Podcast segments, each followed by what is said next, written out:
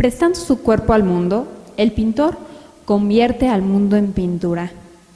Mi cuerpo móvil cuenta en el mundo visible, forma parte de él y es por esto que puedo dirigirlo hacia lo visible. El enigma está en que mi cuerpo es a la vez vidente y visible. Él, que mira todas las cosas, también puede ser mirado y reconocerse en lo que ve desde el otro lado, de su potencia vidente. Se ve viendo, se toca tocando, es visible y sensible. Maurice Merleau-Ponty, filósofo francés que reflexionó respecto al arte del cuerpo en 1964. En este podcast hablaremos de historia del arte de manera entretenida con una visión contemporánea.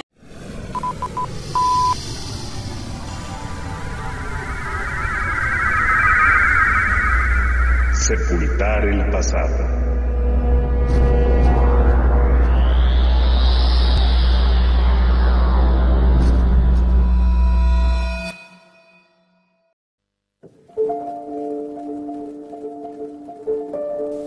Hablamos de la transformación del cuerpo en soporte. Si hiciéramos una analogía con la pintura, el cuerpo sería el pincel, el lienzo, el marco y el pedestal. El cuerpo para las sociedades y para el ser humano es el tiempo, el espacio para ser y estar. Es el mediador entre el interior del ser y el entorno exterior. En el body art suele emplearse el cuerpo del propio artista como medio de creación.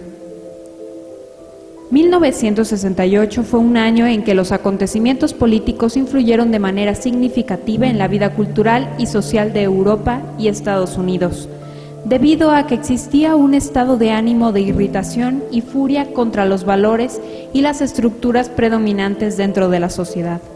Todo esto ocurría mientras los artistas se acercaban a las instituciones de arte con desdén cuestionando las premisas del arte establecidas e intentando redefinir su significado y su función. En el momento que se contextualiza el body art, se demostró que el cuerpo humano era un soporte complejo, un generador de ficciones, un productor de múltiples significados, con polarización de sentido y también un modelo de mímesis. Su origen se remonta al arte prehistórico, el uso de pigmentos del color, como el ocre y el rojo, con fines rituales. La pintura facial y tatuajes también se derivan de esto, tal como se practica en todo el mundo, desde América del Norte hasta Nueva Zelanda y más allá. El performance art en la década de 1960 y de comienzos de la década de 1970 empezó a trabajarse con el cuerpo del artista como material de arte, de la misma manera que Yves Klein y Piero Manzoni lo habían hecho algunos años antes. Las producciones del arte corporal provocan la sensación de que algo falta. La distancia existente entre el espectador y este tipo de performance se desdibuja, está ausente.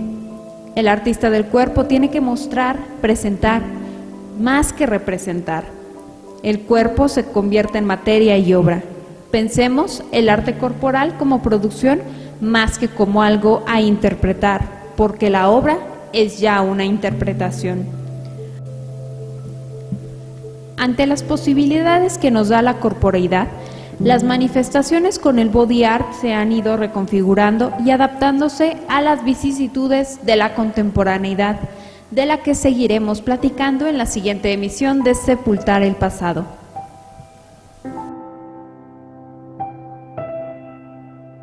Sepultar el pasado. Desde el Museo Espacio del Instituto Cultural de Aguascalientes.